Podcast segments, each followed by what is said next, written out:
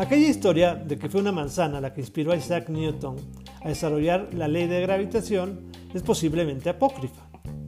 Todo lo que dice su biografía es que se encontraba inmerso en sus reflexiones cuando lo único que lo interrumpió fue la caída de una manzana.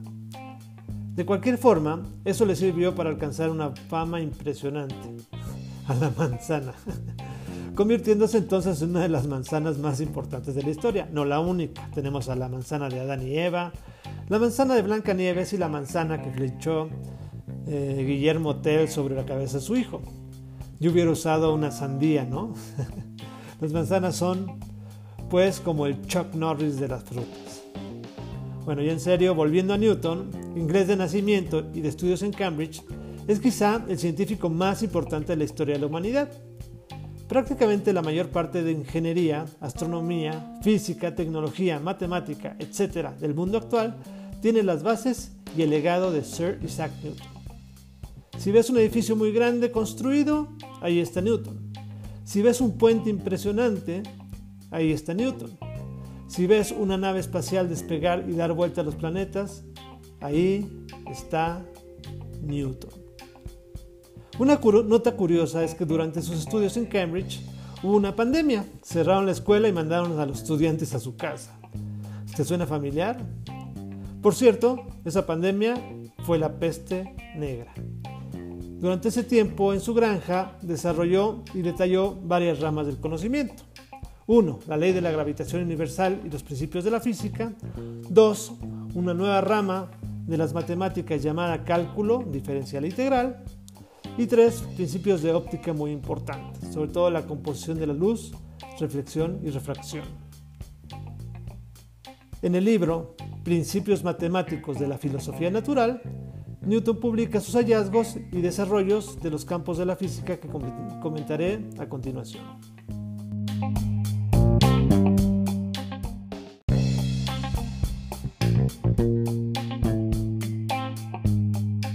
Las tres leyes de Newton son las siguientes.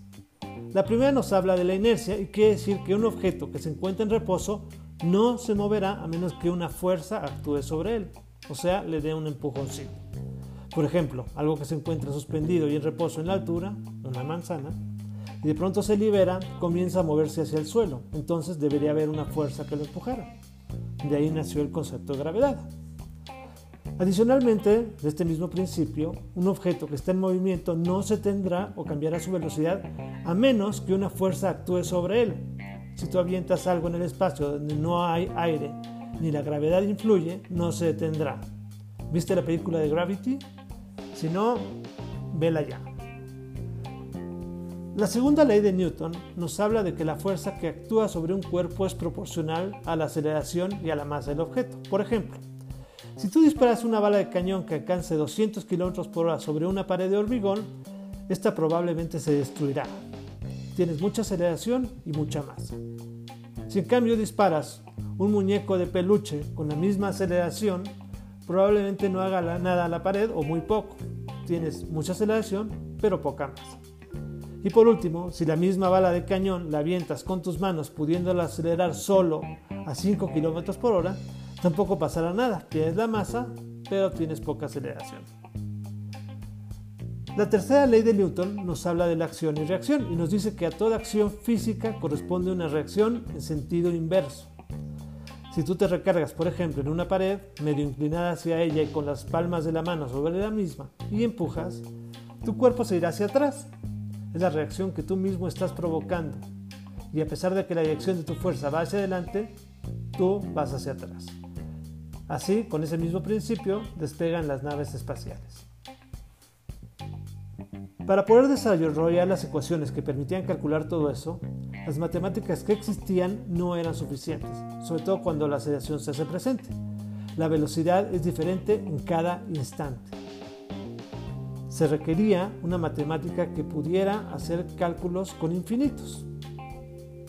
Y por tanto se tuvo que desarrollar el cálculo como una nueva rama de las matemáticas.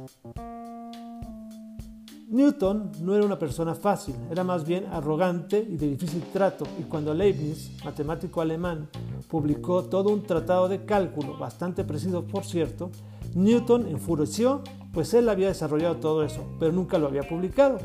Y comenzó una batalla que terminó con la carrera y reputación del pobre de Leibniz. El cálculo se convirtió entonces en la manzana de la discordia. Muchas otras cosas desarrolló Sir Isaac Newton, por ejemplo, el telescopio reflector, que usaba un espejo en lugar de una lente. Y tuvo que llegar hasta el siglo XX un científico igualmente brillante, Albert Einstein, que fuera capaz de retar y poner en jaque algunos de estos principios matemáticos de filosofía natural. No olvides suscribirte y activar la campanita.